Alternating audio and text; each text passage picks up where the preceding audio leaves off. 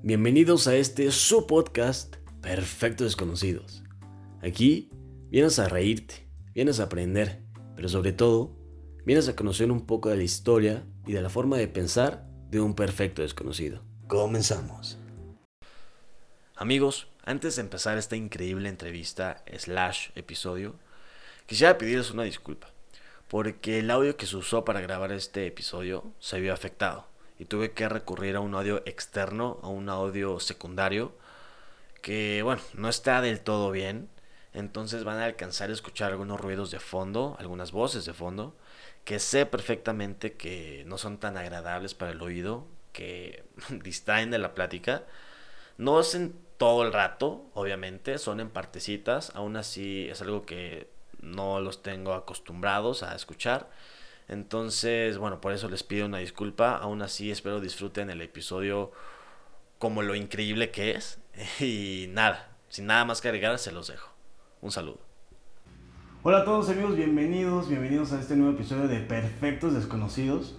El día de hoy estamos de manteles largos. Estamos, bueno, yo estoy hasta nervioso, te lo voy a, a confesar. El día de hoy tenemos una chava súper talentosa, súper exitosa, súper guapa. Tenemos el día de hoy con nosotros a Shasha. ¿Cómo estás? Muy bien, gracias. Gracias por la invitación, qué gusto. No, a ti, tenerte aquí es un placer. La verdad es que, digo, si ustedes no la conocen, ahorita nos va a contar todo lo que ha hecho. Es impresionante y es todo un orgullo para México. Muchas Pero gracias. antes que nada, te voy a hacer la pregunta que hacemos aquí en Perfectos Desconocidos.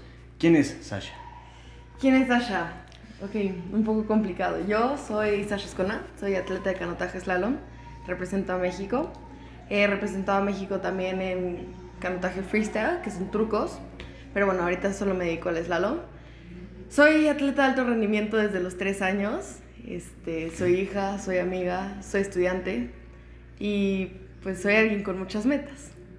Muchísimas y con muchísimo recorrido porque tienes 17 años y 17. todo lo que has hecho es impresionante. Yo te calculaba con lo que has hecho, no porque te voy a decir, 30 años, o sea, es, es impresionante. Digo, mundiales, panamericanos, quieres ir a Tokio. Quiero ir a Tokio.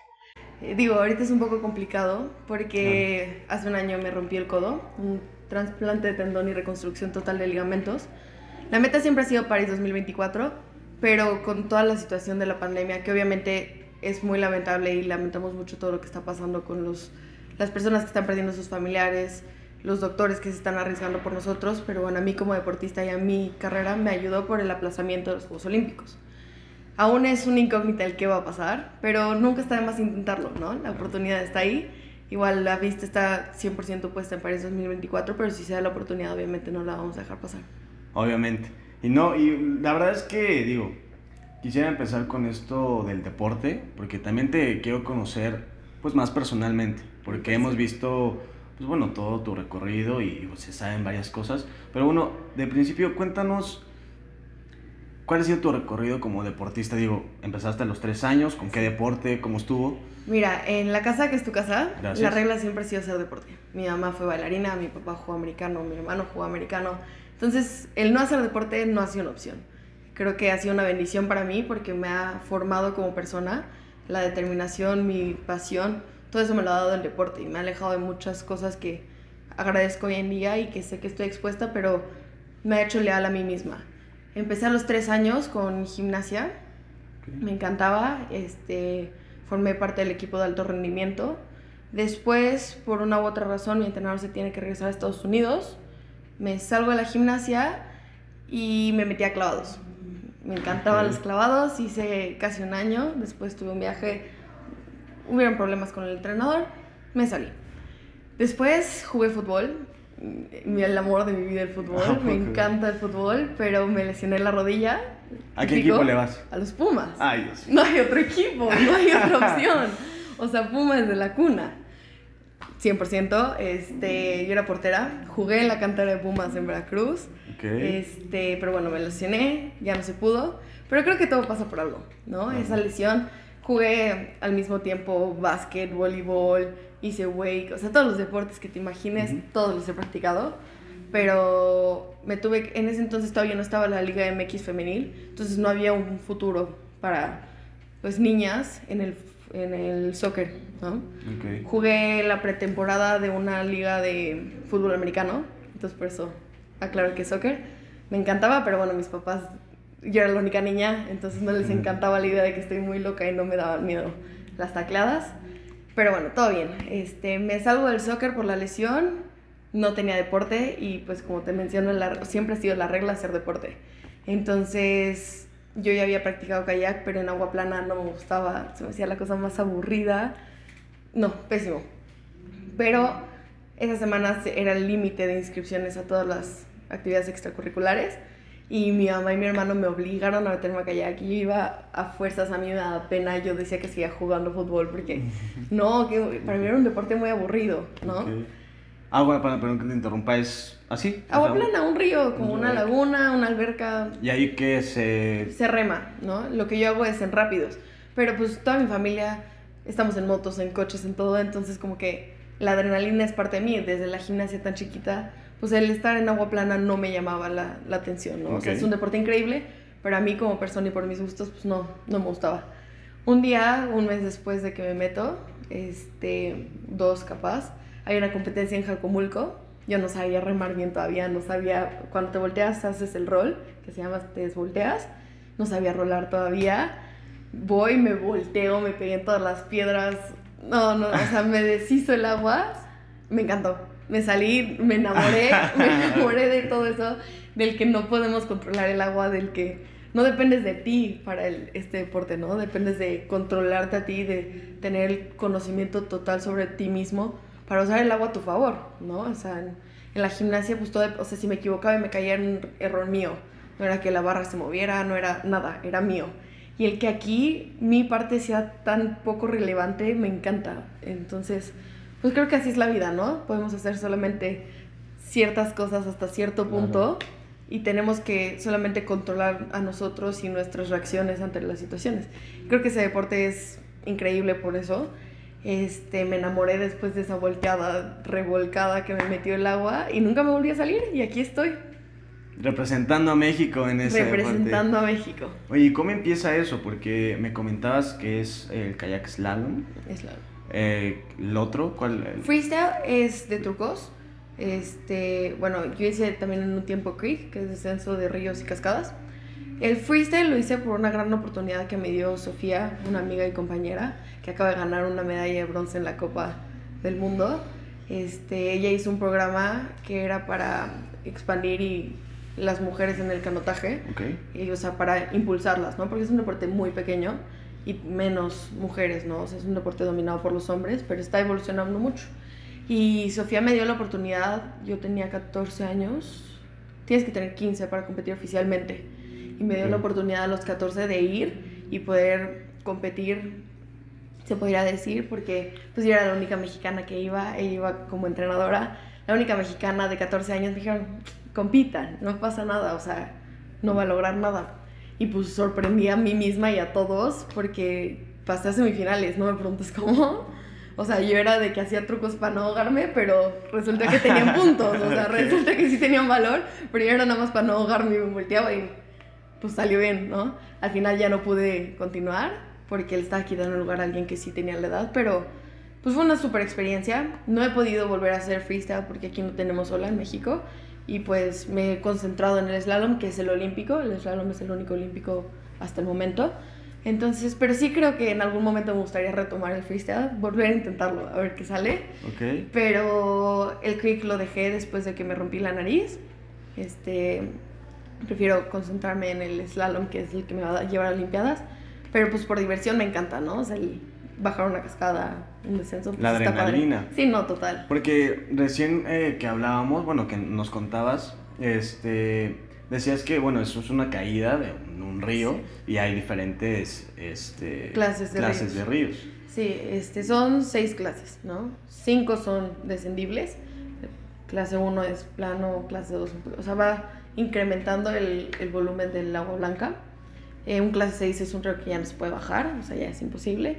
Y pues es peligroso, pero es divertido y vas haciéndolo en tus posibilidades y dependiendo del grupo con el que vas, ¿no? O sea, jamás me aventaría, jamás me metería al río sola, ¿no? Porque, pues, como te comentaba, hay que tenerle cierto respeto al agua, Claro. así sea mar, río, lo que sea, pues hay un respeto que merece y que debemos tenerle. Entonces depende también mucho de los amigos con los que te vas. Cuando me rompí la nariz estaba cuidada por mucha gente increíble en la carrera de seca que va a ser en enero, pero sola no me la aventaría. Entonces depende mucho del círculo con el que te rodeas y con quienes vas, el- lo que vas a hacer. Y también el conocerte y conocer tus límites, el ser prudente contigo mismo, porque si no te sientes capaz de hacer un rápido, el no caer en esa presión de los demás lo están haciendo, Sí, claro. hazlo tú. Porque es muy fácil decirlo, pero a veces como que sí te entra el, "Ah, no quiero ser la única que no lo haga, me voy a ver como débil. Entonces es muy importante el mantenerte fiel a ti mismo y el entender que está bien decir que no. O sea, es mejor decir que no, quedas mejor si dices, no estoy listo, no lo voy a hacer, a ponerte en riesgo y que suceda una lesión o algo peor, Dios no lo quiera. Entonces, sí es complicado, pero es muy padre, es un deporte muy bello. Me imagino, la verdad es que yo jamás lo haría, igual le tengo muchísimo respeto a- al agua.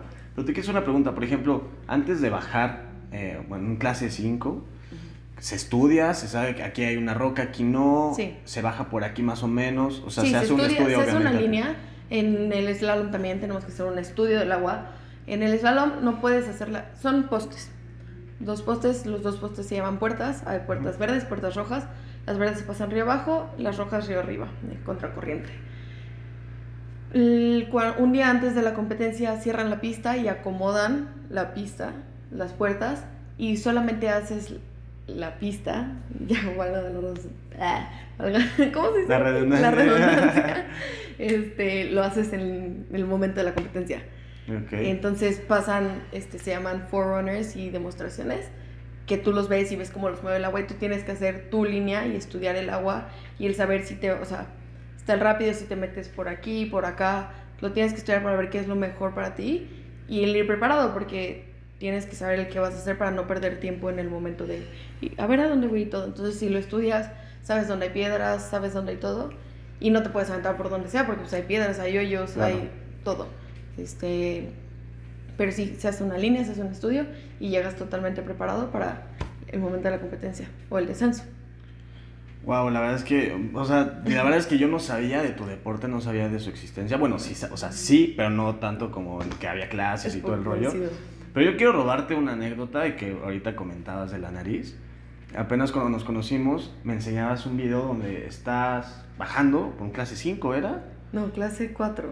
A clase 4 y de repente no sé qué te pasa y pum, empiezas a rodar y caes al agua, sales y sangrando una cosa horrible. Pero lo que me encantó es que sales y sonriendo, como si no pasara absolutamente nada. Para mí fue impresionante. O sea, la nariz rota, toda así sangrando y sonriendo así como ahorita. Sí. ¿Cómo? o sea, Mira, este. La razón principal es que tengo el umbral del dolor muy alto. Yo, o sea, sí siento dolor, pero no como debería. Entonces no me doy cuenta cuando me lesiono. O sea, soy muy dramática. Soy la cosa más dramática que vas a conocer en esta vida. Pero con cosas que me puedes decir algo y te hago un drama y no, y no sé qué. Pero cuando sé que me. O sea, con tema de huesos y lesiones, todo lo contrario. O sea, puedo tener algo roto. O sea, me puedes pellizcar y lloro más que si me, rot- re- que si me rompo algo. De verdad. Porque en el pellizco estoy consciente de que lo estás haciendo. No estoy consciente de que mi hueso se rompió. Entonces, en ese momento yo sabía que tenía la nariz rota. Me la enderezaron. Todo bien. Pero pues también la adrenalina. O sea, nunca. En tema de lesiones, como que siempre trato de salir y todo. Porque no me doy cuenta. O sea, de verdad no me doy cuenta. No es como para quedar bien ni nada. Y la adrenalina y mi felicidad era más que eso. Digo, fue un error y se me quedó grabado porque me confié en ese rápido. O sea, antes de estudiarlo lo estudiaba con Sofía. Este, y me dijo como, no, pues él- se llama Chivo Muerto ese rápido. Dije, no, ese no te preocupes, ya me lo sé perfecto. Cosa que no debía haber hecho, me confié. Nunca debemos confiarnos en la vida. Y llegué, me puse nerviosa, me volteé y me rompí la nariz. Ya no pude acabar la competencia. Pero creo que se trata de conocerte a ti mismo, como te decía, y pues yo estaba feliz, o sea, no me iba a tirar al piso a hacer un drama porque no sentía dentro de mí la necesidad de hacerlo. Este, sí, me rompí la nariz, me operaron y todo, pero todo bien. O sea, es que eh, de verdad, les juro, es impresionante. Yo me rompo la nariz, no bueno, o sea, me tira el agua y que me rescaten, no, no me muevo. Pero digo, te ha roto cantidad de cosas. Sí. O sea, literal ya. Sí, ya soy un Lego viviente. un Lego un viviente, cañón. ¿Qué te has roto? Este, bueno, la nariz, cuando me rompí la nariz me hizo un coágulo en la cabeza que tuvieron que drenar. Este, me caí de chiquita y me tiré los dos dientes de enfrente de raíz, entonces estuve cinco años chimuela. Este, O sea, no, son falsos. no, no, no son de verdad, o sea, eran los de leche, Ah, sí, ok, no, ok. son de verdad. Sí me crecieron, gracias a Dios, nunca usaba brackets, pero, o sea, los de leche que se me tenían que caer, no sé, a los siete años, me los tiré a los dos, Ah, ok, ¿sabes? Entonces tuve años chimuela, luego me crecieron chuecos y me decían mate, por, o sea, como el Cars. Entonces yo soy mate, amo mate, pero sí, yo era como la mate loquita. Este, bueno, los dientes, ¿qué más? Una vez tengo como abierta la oreja, o sea, como que el cartílago roto porque cuando estaba en Francia me estrellé contra un poste mientras andaba en bici. O sea, como que no la... Estaba muy rota la bici, me la prestó una amiga y íbamos en una bajada para ir a la pista. Iba... Ella estaba en la pista, iba con su novio porque íbamos a llegar a verla. Pero pues yo nunca había andado en bici en la calle y yo por no decir nada de que no, yo Que no, no. sé, no. yo me aventé. Tenía años que no andaba en bici y menos en la calle con coches Claro. porque allá, o sea, como que no respetan mucho a los ciclistas, pero pues igual él, nos metíamos en la calle con los coches. Entonces, con tal de no frenarme antes, porque era una bajada, no sabía, o sea, cómo te frenas en una bajada. Yo sentía que Sí, me sí, iba a sí. ir. Pues, o sea, yo vi el poste y dije, o sea, era un, un portón, pero me estrellé con el poste al lado del portón. Y salí volando, o sea, me estrellé, o sea, como que se dobló la bici, la ¿Cómo enderecé, me abrí toda la oreja. Eso fue hace un año. Este, digo, no me pasó nada, me sangró tantito y ya. Ah, no, no pasa absolutamente nada. No, pero fue un raspón, ¿no? Ah. Este, una vez aquí tengo una cicatriz, no sé si la ves. Ok, sí, aquí. Me cayó una tabla, se me partió el músculo en dos de chiquita. O sea, te estoy ya diciendo todo, ¿no? Te podría... Sí, sí, sí. O sea, o quieres que me limite a los huesos nada más. No, pues tú, o sea, O sea, lo que tú digo, quieras. esas son como las anécdotas que me acuerdo ahorita. Este, me he roto cuando era portera, fui portera, los dedos. Ah, caray. Eso, ah, Sí. caray. Este, 9 de 10 dedos esguinzados y creo que 4 rotos. ¿Si puedes agarrar las cosas? Sí, no, perfecto. Ah, ok, Pero muy. Es que aparte soy hiperlaxa. Mis ligamentos son muy largos. Soy muy Ok. flexible, pero por eso se me, se me facilitaba la gimnasia. Pero pues por lo mismo, o sea, mi codo se estira mucho, mis dedos también. Soy muy flexible. Entonces por eso me rompo tanto. Este, las rodillas, me zafé la rodilla cuando jugaba fútbol. Esta me la zafé en el mundial en Italia, ya en canotaje. Ok. Eh, los tobillos. ¿Qué más? Ah, la espalda cuando estaba en la gimnasia. El cuello, esguince. Eh, pues el codo. El hombro también se me subluxó. Eh, y los dos los pies.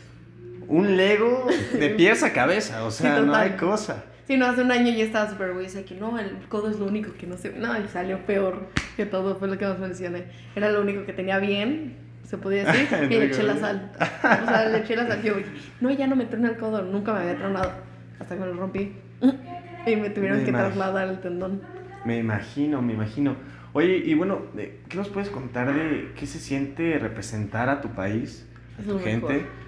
en, bueno, en los Panamericanos, en un mundial?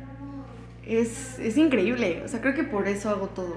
El poder llevar la bandera, el, la gente es súper cálida con los mexicanos. O sea, así como hay gente que puedes llegar a sufrir cierta discriminación, ¿Ok? gracias a Dios a mí no me ha tocado eso y la gente nos ama y es fiesta y México fiesta y todo. Increíble, increíble, increíble. El que estás sentado ahí esperando a que salgas y en eso gritan tu nombre, gritan México, sabes que estás dejando en alto familia, tu país, a ti mismo, o sea, lo estás haciendo por ti, lo estás haciendo por México, o sea, ya no es el lo hago por mí, ya, o sea, te olvidas de ti Y hay algo más atrás. Algo Ya hay- totalmente. O sea, digo, es un deporte que nadie conoce, pero sigue siendo un mundial. Y siguen Claro. siendo unos Juegos Panamericanos. O sea, el que no haya tanto conocimiento del deporte no le quita el lugar a la competencia. Claro. Es, o sea, es el mayor orgullo porque pues tu bandera, o sea, naciste. No, Claro. es maravilloso. Y por ejemplo, ¿qué pasa por tu mente antes de empezar? Por ejemplo, ya sea en la de bajadas, ¿cómo se llama? Creek. Quick, tienen nombres rarísimos Sí. también. O por ejemplo en el slalom o en el de freestyle. O sea, ¿qué pasa por tu mente antes de empezar y decir, voy a representar a México? Venga. O sea... Eso no, eso no. es, Me saboteo yo solita. Pienso mucho, yo pienso demasiado, pienso muy rápido, es algo que estoy controlando, estoy entrenándolo el tema mental, porque bueno, tienes que estar consciente y concentrarte en lo tuyo. Entonces estoy pensando en, ¿me estarán viendo mis papás? ¿Me estarán viendo allá afuera? Entonces se me, o sea, okay hay como un silbato que suena cinco veces y luego ya es la salida. Entonces esos cinco segundos pienso todo, menos el me tengo que concentrar. Ya cuando suena el silbato de la salida me concentro en la competencia, pero antes es como, sí desayuné, me acabé mi café. O sea, de verdad, no, o sea, ahí sí me la vuelo, pero, pero como para evitar el ponerme nerviosa por la competencia, el evitar el peso, porque sigue siendo un peso, ¿no? O sea, todos los sacrificios de mis papás, todo lo que mis amigos han hecho para apoyarme, todo lo que yo he dejado, o sea, el no voy a salir hoy porque tengo que ir a entrenar, el me voy a dormir temprano porque mañana tengo que entrenar. Digo que no es un sacrificio que pese, lo haces con gusto, pero sigue siendo cosas que has dejado al lado por hacer esto. Entonces como que si estoy pensando en eso, me saboteo yo sola y me sale mal. Entonces prefiero pensar en todo porque antes de entrar al agua sí estoy tan nerviosa. O sea, si tú me ves antes de competir, vas a encontrar en la pista al lado de la pista bailando con música, audífonos. O sea, de verdad yo siempre estoy bailando y cantando porque así me desconecto del mundo. O sea, como que le quita esa sensación de seriedad, se podría decir, a la competencia. No me gusta tomármelo tan en serio porque usualmente hago las cosas mejor cuando estoy entrenando, cuando me estoy pasando bien. Porque si le metes tanta presión, o sea, haces todo por un minuto, de verdad. Una bajada dura 90 segundos, dos minutos. Entonces haces todo un año por esa bajada para meterle tanta presión, o sea, meterle la presión que, que merece, es demasiado.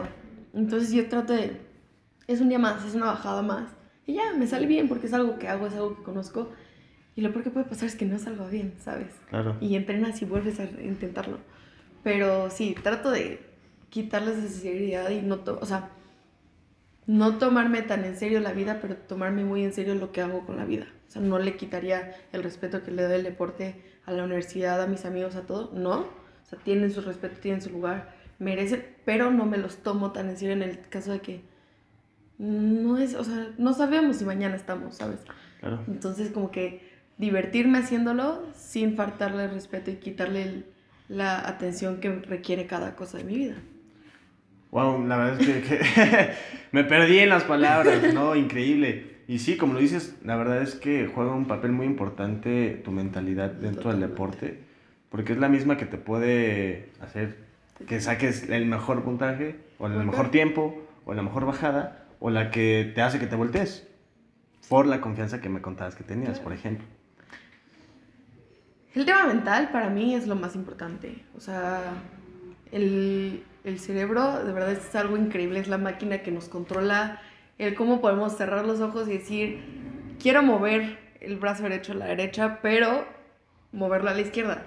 Parte de tu cerebro sabía que lo ibas a mover a la izquierda, pero tú estás, o sea, es como, ¿sabes? Como que me pierdo mucho en ese tema, mucho. Me encanta el tema mental, el poder entrenar cada día para mejorar, el, el conocerme a mí misma, el saber que el cómo soy, qué quiero y qué no quiero.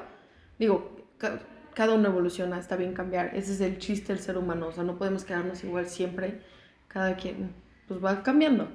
Pero a lo que voy es que conocernos, el conocer lo que nuestro cuerpo está sintiendo, porque a veces los nervios los, los pasamos a ira, ¿no? Me he peleado con mi mamá antes de competencias, que verdad eso todavía me atormenta porque ella queriendo hacer un detalle lindo y yo siendo grosera por mis nervios, o con mis amigos, o luego, ¿sabes? te pesa y es complicado y se ve muy fácil y se dice muy fácil el bajo y compito. Pero no, es complicado y toca aceptarlo y toca decirlo porque yo me acuerdo que cuando yo era chiquita y veía entrevistas de mis atletas favoritos, nunca decían el yo me siento nervioso, ¿sabes? Era, soy, el mejor y ya lo voy a lograr. No, o sea, todos, seas quien sea, o sea, ahorita todos mis amigos, campeones del mundo y así, todos me dicen, yo me pongo súper nervioso y estoy, o sea, me explota la cabeza antes de hacerlo creo que está muy padre el que ya estemos normalizando el está bien no estar bien, ¿no? O sea, porque no se puede estar feliz todo el tiempo, o sea, porque la felicidad es una emoción de miles. O sea, la felicidad tiene tanta importancia como el enojo, el enojo, la tristeza, o sea, es una emoción. O sea, no se puede estar feliz siempre. Entonces está bien normalizar el hay más emociones, no se trata de ser feliz siempre, no, se trata de controlarte y conocer tus emociones y saber controlarlas, no el saber evitarlas, porque si las evitas solamente te resientes. Entonces, creo que está bien el conocernos y el saber, ok, estoy nerviosa, ¿cómo lo voy a, a llevar? ¿Cómo lo voy a manejar? ¿Qué voy a hacer para evitar ponerme así? Por ejemplo, yo ya sé que me pongo nerviosa. Toda la vida me he puesto nerviosa. Entonces, ¿qué hago? Pues tengo mi rutina. Yo voy todos los días antes de competir, siempre traigo un chocolate. Siempre estoy comiendo chocolate. O sea, me como una barra de chocolate. Como que eso es como, ay, ya me voy a comer, ¿sabes? O sea, se va, ¿no? Este, como te decía, bailo en la pista, canto en la pista y mucha gente me ha dicho como, estás mal, o sea, ¿por qué estás bailando? Te estás acabando tu energía. O sea, mucha gente sí me lo ha dicho y de que no hagas eso pero yo lo hago porque eso me hace sentir bien, porque ahí estoy sacando los nervios, porque estoy calentando, porque yo no caliento Armando, yo caliento bailando y haciéndome mensa y quitándole esa importancia, porque sé que si lo pienso, o sea, cuando piensas mucho las cosas no te salen, o al menos a mí no me sale. O sea, puedo planear muy bien, pero dejar esa incógnita de él, va a pasar lo que tenga que pasar. O sea, quiero que pase, tengo mis metas, tengo mis planes, pero no planeo cada segundo porque no sabemos si tú planeabas el tomarte esa agua, ya la agarró alguien. Entonces ahí se te va todo y es una oportunidad perfecta para desmoronarte porque ya agarraron mi agua, ¿qué voy a hacer? ¿Sabes? Como que se te cambia todo. Entonces creo que se trata de hacer lo que en ese momento quieres y sientes y listo, dejarte ir, dejarte ser. Porque pues... Es lo que yo apenas platicaba con un amigo, te lo comparto, que decía, la verdad es que yo no me arrepiento de nada porque en ese momento la decisión que tomé, o sea, era con lo que tenía, con lo que sabía y para mí en ese momento fue la mejor decisión que pude haber tomado. En ese momento, que ahorita ya después con más información, con más cosas, ya digo, como no, si la regué gacho. Pero, en ese momento, era, lo que había, lo que sentía, lo que según yo tenía que hacer en ese momento. Entonces, pues arrepentirse como que no. Y digo, ahorita ya nos vamos a ver muy filosóficos y lo que quieras, pero pues, todo lo que hemos hecho... Nos ha llevado a donde estamos. aquí. Sí, no, yo creo lo mismo. O sea, el otro día me preguntaban en la universidad, ¿de qué te arrepientes? No me arrepiento de nada. O sea, no cambiaría nada de mi vida, porque si hubiera cambiado algo, capaz no estaríamos ahorita dando este, ¿sabes? Este podcast. El si hubiéramos cambiado algo, capaz, o sea, si no me hubiera roto la rodilla, bueno, zafado la rodilla, no estaría haciendo el deporte que hago ahorita. ¿Sabes? O sea, en ese momento se me acababa el mundo. en ese momento yo quería competir. Yo quería seguir jugando. No se pudo. Y me enojé. Y sé que si hoy hubiera hecho una mala decisión, capaz hoy no podría estar donde estoy, no podría caminar igual como sabes. Entonces, gracias a Dios tengo una familia que me apoya en mis decisiones y me ayuda a ver la mejor decisión. O sea, si le estoy regando, me lo dicen. O sea, no, me dejan, ¿sabes? Me dejan hacer lo que quiera, pero me ayudan a tomar la mejor decisión. Pero sigue siendo mi decisión. Este, pero sí, o sea, yo creo que de nada te sirve arrepentirte, porque si hubieras hecho una cosa diferente, capaz no estarías donde estás. Entonces, sí. Así es. Me coincido contigo totalmente. Oye, la verdad es que ahorita que, habla, que hablamos un poco de lo mental, de, de cómo, bueno, tú manejas tu mentalidad, tu cerebro, ¿cómo es Sasha en las derrotas? No me gusta perder. No me gusta perder para nada. Eh, lo que sea, o sea, vengo de una familia muy competitiva. Sé perder. O sea, creo, me gusta pensar que soy buena perdedora, lo acepto y siempre voy y felicito al de al lado. Porque yo no sé si se estaba muriendo por dentro por hacerlo. sí soy muy consciente de perdí, voy a ir a felicitar, eso sí, siempre. Pero no me gusta el perder. Y menos cuando es por porque no di todo de mí, ¿sabes? O sea, usualmente, ahorita que me preguntas, se me vienen a la mente veces que perdí, pero no porque no pude haber hecho lo mejor. O sea, no porque no pude haber ganado, sino porque no lo di todo. Y eso me molesta. Me molesta el saber que pude haber hecho más y usualmente me enojo, dejo salir todo, o sea, porque pues está bien enojarse, porque si no, si te pones loca.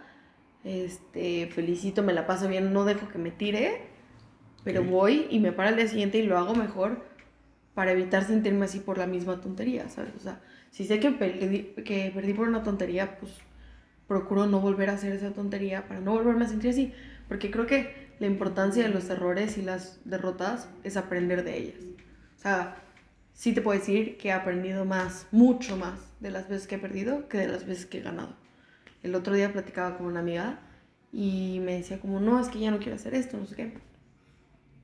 Y el camino a la cima, a la victoria, es muy largo, muy largo. Y todo lo que... O sea, el camino a Tokio es largo, el camino a París es largo. Pero te paras en el podio un minuto, escuchas el himno y te bajas. Eso fue todo. Entonces se trata de disfrutarlo, el camino, o sea, porque te dura más el camino que la victoria.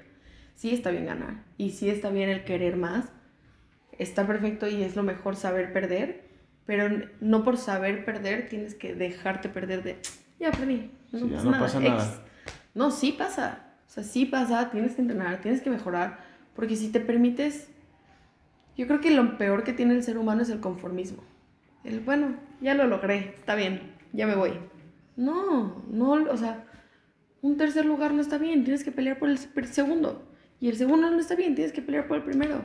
Ya tienes el primero, tienes el récord, pues ve por un nuevo récord. O sea, siempre hay un nivel arriba, siempre. O sea, si nadie lo ha hecho, pues sé el primero en hacerlo. Si alguien ya lo hizo, supéralo. Pero creo que, o sea, no me gusta perder. En lo personal yo sé que no me gusta perder, soy muy competitiva, pero sé que es importante perder. O sea, es muy importante porque aprendes y aprendes qué quieres y qué no quieres para ti. Porque pues ganando te sientes superior y te Claro. sientes... No, o sea, se siente muy bonito, pero no te enseña nada cómo perder. Y por ejemplo, me hablas de, de derrotas y todo, pero ahora te comento, has viajado por todo el mundo prácticamente, has viajado por muchos lugares, me comentabas, representando a México, has ganado medallas.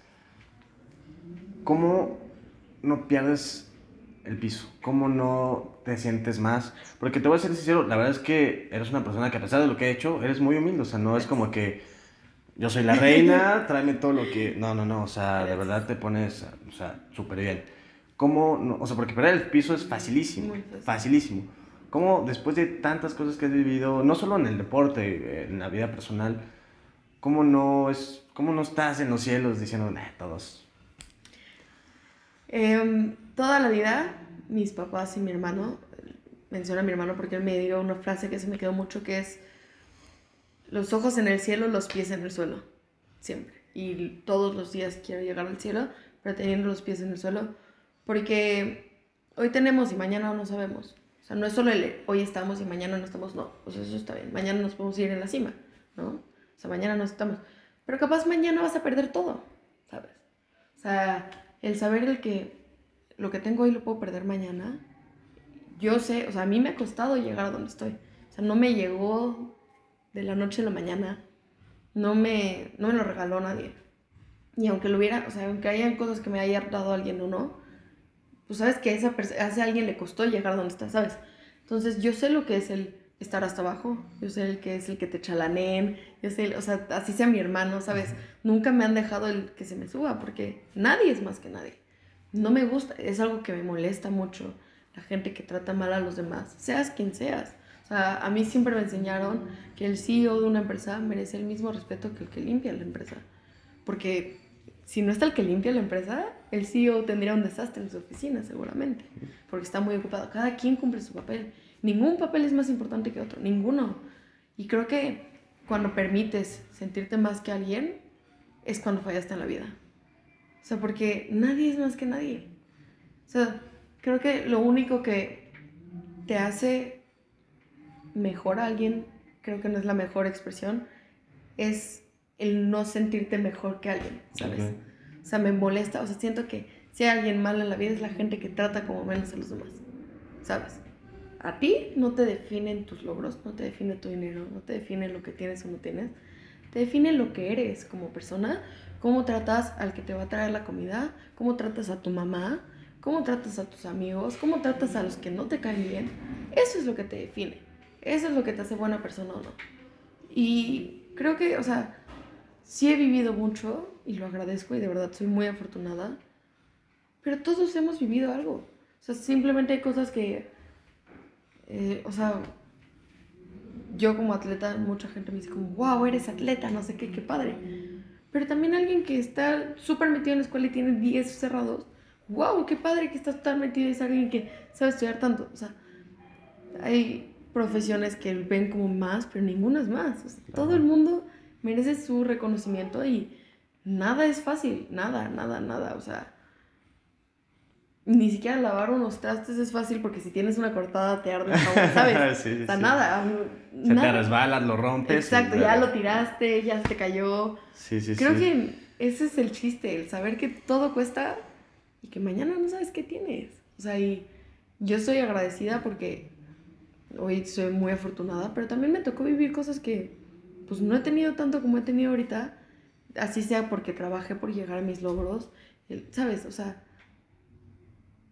nadie nace siendo el máster, nadie, o sea, todos han trabajado por lo que tienen. Entonces creo que es muy importante el nunca sentirte más que nadie, porque nadie lo es. Tú tienes un corazón y tienes un cerebro y eso te hace persona. Y eso tenemos hoy, con eso nos morimos y con eso nos morimos todos.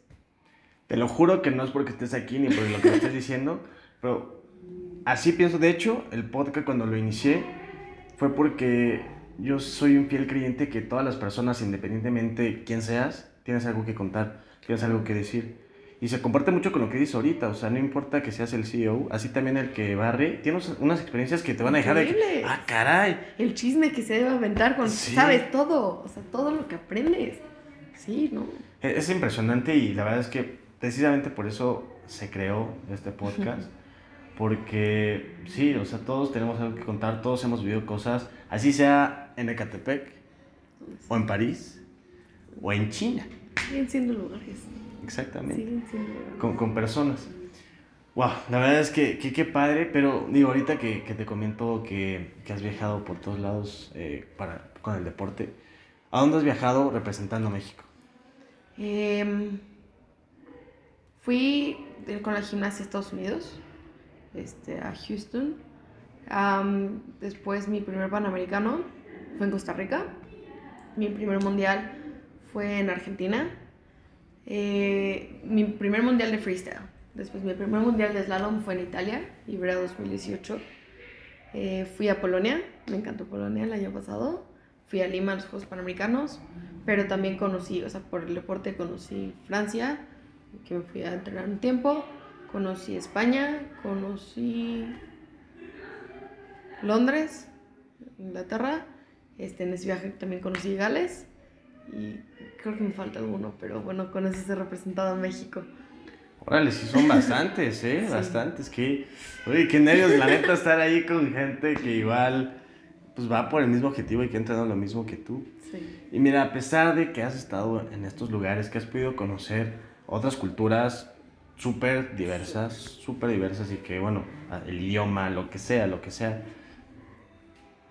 Me consta, o bueno, no, no me consta, pero somos humanos y sé que has vivido momentos difíciles.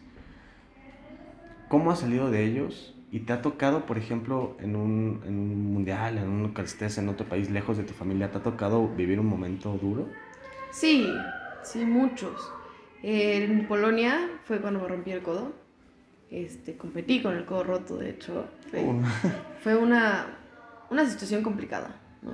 Este, como te digo, no siento las lesiones como debería.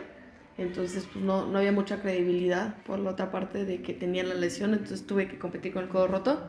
Después en los Juegos Panamericanos, ahí sí ya se me destrozó. O sea, se me había luxado en el Mundial. Y en los Juegos Panamericanos se me rompió y ya no pude competir. Y yo estaba sola en ambas situaciones. Este, me acuerdo que mis papás querían ir a verme a los Juegos Panamericanos, pero yo no quería porque yo sabía en el momento en el que estaba y sabía que probablemente no iba a salir bien y por los nervios me iba a presionar más. Entonces dije, ¿sabes qué? Voy yo. No, no sé si fue la mejor decisión, pero estoy feliz con, o sea, mi familia me apoyó todo momento y regresé y de verdad son mi pilar en la vida. Pero así como me tocó ese momento, me han tocado cuando me fui unos meses a vivir a, a Francia, fue complicado. El cambio de cultura, el estar sola, este, yo tenía 16 años cuando me fui para allá el año pasado. Este, pero pues vivir sola a los 16 años con una amiga, o sea, me encantó la experiencia, pero el cambio cultural fue muy fuerte. El hacer todo tú sola, el... No sé, me pegó... subir o bajar el volumen?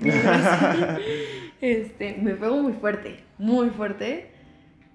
Y no sé, como que obviamente en cada situación buena, creo que siempre va a haber una parte difícil. O sea, para llegar a lo bueno, te va a tocar algo difícil. De chiquita sufría de bullying, este, muchos años.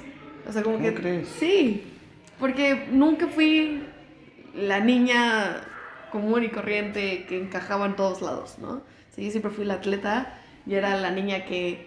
O sea, yo era esa niña que estaba en la cancha jugando con los niños aprendiendo a hacer chilenitas Así, yo llegaba, las otras niñas llegaban al salón todas limpiecitas y yo llena de tierra, de que, ay, perdón, estaba jugando, ¿sabes? O sea, yo nunca fui niña como las demás, ¿sabes? Ok, o sea, a mí me gustan las motos, me gusta la adrenalina. O sea, me acuerdo esa vez cuando aprendí a hacer chilenitas con niños, o sea, yo iba en, creo que tercera secundaria, estaba con los de primera secundaria que me estaban enseñando. Me, una moreteada que me metí, este, pues no era como todas, ¿no? Y lo- hoy lo agradezco y me llevo súper bien hoy en día con, con esas niñas, pero pues sí fue difícil, o sea, tienes que, o sea, tienes que entender como persona el que, Claro. ¿sabes? El, capaz no sabían lo que estaban haciendo, capaz, este, O sea, que sí, o sea, que, Que sí, sí. se llega a entender, pero... Pero, Ah, digo, tienes que crecer tú como persona. No te puedes quedar. Eso lo aprendí hace poco. No le puedes echar la culpa a los demás por algo que tú permitiste. ¿Sabes? Totalmente. O sea, si ellos lo están haciendo, se va a caer en su remordimiento, pero yo no puedo sentir el dolor que sienta alguien más. O sea, si a ti te duele algo ahorita, yo no lo puedo, nada más te puedo decir, ay, lo siento, te traigo un hielo, ¿sabes? Solamente puedo sentir mi dolor. Y si yo permití que eso pasara, fue mi problema. Si yo permití que me forzaran a competir así, fue mi problema, ¿sabes? O sea, yo tuve que pararme y decir no, porque no, y ya, o sea, fin de la situación. Pero eso lo vas aprendiendo con la experiencia, ¿no? O sea, creo que, o sea, siempre hay momentos difíciles, pero como te decías, aprende más de ellos. Porque hoy aprendí a no dejarme manipular por alguien más. El no hacerme menos porque alguien quiere que cumpla su expectativa de niña, de lo que quieren como amiga, lo que quieren, ¿sabes? Claro, no, o sea, yo totalmente. cumplo mi expectativa y es lo único que necesito. Si te parece, o sea, bienvenido a mi vida, bienvenido a mi familia, mis amigos son mi familia. Si no te parece, muchas veces por lo que me enseñaste, porque todos aprendemos algo, adiós, ¿sabes? O sea, no se va a acabar la vida.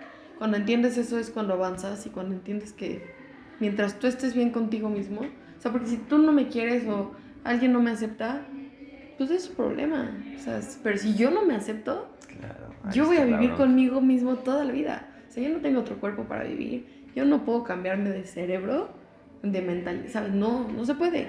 O sea, soy yo, soy como soy. Me toca aceptarlo, me toca amarme y listo. O sea, porque los- la opinión de los demás es importante cuando te da algo para mejorar. Claro. Pero, por ejemplo, cuando me dicen, ay, estás muy chaparra, ¿qué hago? ¿Me jalo las patas para crecer? No, no puedo, ¿sabes? Entonces, así me, o sea, así me amo, así soy yo, y listo. O sea, no importa si nadie más te acepta, mientras te aceptes tú. Está, Está otro bien. Fíjate, ahorita con lo que comentas, eh, tengo una amiga que escribe, escribe poesía, es muy buena.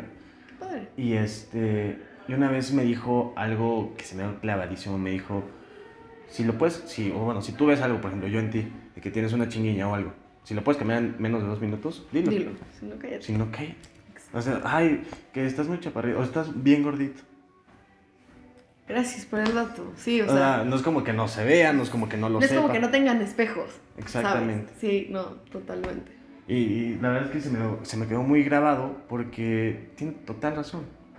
O sea, digo, a todos nos pasa de que se nos queda aquí de la comida y la chinga, no pasa absolutamente nada. Y está bien porque, oye, te puedes quitar y ya Se no lo pasa le nada. dices para que evite la vergüenza. Pero lo demás sí está como de más y de hecho hasta generas un cierto como que... Incomodidad, Ah. sí, de... No, y tú no sabes el poder que tienen tus palabras. O sea, de verdad no tienes una idea el poder que tienen las palabras en alguien más. O sea, puede que te caiga mal alguien, pero ese alguien que te cae mal, si te hace un comentario, te va a doler a alguien que amas mucho, porque capaz, o sea, me pasaba cuando me sentía, cuando fue la lesión, caí en un punto de muy bajo de autoestima, de depresión, ¿no? Decían mis papás, no, estás hermosa. Yo no me lo creía, pero la gente que me caía mal, a la que no le quería nada, me decía de que estás muy gorda, y yo sí estoy, ¿sabes? Como que a veces gente que ni al caso, que no te debe importar su opinión, es de la que más te importa Sí. Porque no quieres quedar como menos. Con, ¿Sabes? No sé, es complicado. Y no debería. Y ya lo entendí. Pero tú no sabes si lo que le vas a decir a esa persona, esa persona te tiene en un pedestal, te tiene acá abajo, pero tú no sabes. Y le va a afectar. O sea, las palabras pegan más que un golpe. O sea, un golpe te pones hielo y va y listo, y ya estamos bien. Pero lo que le dijiste a alguien se puede quedar años en esa persona. Y un comentario que de verdad tú piensas como que a ti se te olvidó que lo dijiste. O sea, se te olvidó que lo dijiste como, ah, un chiste, un comentario para convivir. Esa persona le pegó y cinco años después se sigue acordando. O sea, uno no sabe. Y tenemos que aprender a quedarnos callados. Sí, totalmente. Y, y fíjate que, que, me estoy contradiciendo aquí un poco. Ahorita te cuento por qué. Tiene que se me la idea. Eh, totalmente. Y de hecho, lo platicaba en un episodio de nuestro podcast. Porque le decía a un amigo. Cuando, por ejemplo, yo llego y que me dicen, ah, qué rico hueles. Ya, se acabó. Para mí fue que, ay, ¿qué me Ah, puse? sí, sí, no, sí. man, me lo voy a poner más seguido. Oye, qué bonitos tenis. Y dices, no manches, me Me los voy a poner más seguido. O sea, la- también como así tienen la importancia las cosas malas. Que, que También las quedan, buenas. También las buenas. Y de verdad te- no te cuesta nada, ¿sabes? Claro. No, y también, para mí es muy importante eso que dices. O sea, me acuerdo cuando vas de fiesta, ¿no? Que vas al baño de niñas, las niñas van a entenderlo perfecto. Una, una chava que nunca has visto en tu vida, estás hermosa y te quieres como mejor amiga, vente a mi fiesta, ¿sabes? Como que te haces mejor. Y se siente padre, y se siente lindo, y, o sea, pero creo que la gente no le dice, el- o sea, si admiras algo de alguien, si piensas que alguien se ve bien, yo sí soy de esas personas que si veo que te cortas el pelo y se te ve bien, te digo, qué bien se te ve el pelo. Si hueles rico, o sea, wow, hueles delicioso. Porque así como hay cosas malas, que nos tenemos que quedar callados si sabemos que vas a lastimar a alguien, o si sabes decirlo de una manera constructiva, dilo, pero no de una manera que va a lastimar a alguien más. Pero es muy fácil decir lo malo. Todo el mundo te dice lo malo, o sea, todo el mundo. Pero nadie te dice lo bueno, nadie. O sea, Nadie. es muy rara vez que alguien. Y yo digo que no, al contrario, hay que decir todo lo bueno, porque tú no sabes si esa persona tuvo un día malo ayer, perdió un amigo, perdió, ¿sabes? Y ese y despertó y dijo, ¿sabes qué? Me voy a poner el perfume que me regaló esa persona, ¿no? O cortó con el novio, lo que sea. Y como tú le dijiste, ¿sabes qué? Hueles rico, se siente bien contigo. O sea, tú no sabes ese poder que puede tener. Claro. Pues, Y por ejemplo, hay unos TikToks, digo, yo siempre mis referencias son TikToks y cosas súper, o sea, chafas. Pero hay un cuate que, que llega y les dice, oye, qué bonita camisa. Y los cuates quedan como, sí. ah, gracias. Y con una sonrisota, los ves así en el súper caminando con una jetota. Oye, qué bonita camisa. Y ya, ah, gracias. O sea, está cañón. Digo, ese cuate lo hace como experimento social de que precisamente lo que dice es el poder que tienen las palabras sobre otras personas. No, y eh, creo que debemos hacerlo. O sea, nada, nada nos cuesta el hacer sentir mejor a alguien. Así te caiga bien, te caiga mal, no lo conozcas. Tú no sabes lo que está pasando. De verdad no sabes lo que una persona está pasando. O sea, la es parada ahí, pero no sabes lo que está viviendo. Y si le puedes Totalmente. decir algo que le va a hacer el día, ¿por qué no hacerlo? Totalmente de acuerdo. Totalmente de acuerdo. Y mira, te decía que me contradecía un poco porque antes era una persona. De hecho, este podcast es, es como una aferración a decir, sí puedo. Porque antes era una persona súper introvertida. O sea, no podía ni a- no podía verte a los ojos. De repente me volteo, no, no podía verte a los ojos, no podía hablar por teléfono para contestarle a mi tía, para pedir una pizza. Y no podía acercarme a decir como, ¿a qué hora abre el restaurante? No podía, me era imposible. Y es algo que he ido trabajando, porque precisamente, eh, pues igual era por los comentarios, o sea, de que, ay, este es un chaparrito, morenito, ya sabes, todo, todo. ¿no? Entonces eso, pues de chiquillo como que sí te pega un poco más. Pero bueno, he, he trabajado muchísimo en eso. Y ahora ya hablo hasta por los codos. qué bien. Y a veces no me sale bien. O sea, también, o sea, como que me fui a los extremos, ¿no? A veces igual me tengo que callar porque luego, no sé, o sea, te pongo un ejemplo rapidísimo. Iba con una persona importante en ese entonces para mí. Me dice, mira esa zona, que está por allá a la derecha. Y yo, no, hombre, está bien fea, está horrible. Me dice, ahí vive mi abuelita. Entonces, comentarios de ese tipo, como que a veces por quererme hacer gracioso, cosas así, salen mal. Y, y es algo que igual ahora estoy trabajando de este lado porque, pues, como dices, la importancia, vuelvo a lo mismo, la importancia que tienen las palabras, Cañón. está durísimo, durísimo. Oye, Sasha, pues, mira, la verdad es que me encantaría poder hablar aquí tres horas contigo. Espero que se vuelva a repetir esto sin ningún problema, pero te agradezco infinitamente el tiempo. Digo, Muchas que nos gracias. hayas invitado aquí a tu hogar, a abrirnos, a, pues, a abrirnos la- las puertas de tu casa, el tiempo que te estoy quitando y que bueno, que compartas eh, todo esto con nosotros. Sé que te falta muchísimo, muchísimo más porque bueno, ha- has vivido cosas increíbles, pero te agradezco de todo corazón que nos hayas podido contar esto, que hayas abierto tu corazón a contarnos estas cosas. No, muchas gracias por la invitación. Un gusto, cuando quieras. Cuando quiera se repite Se seguramente. repite.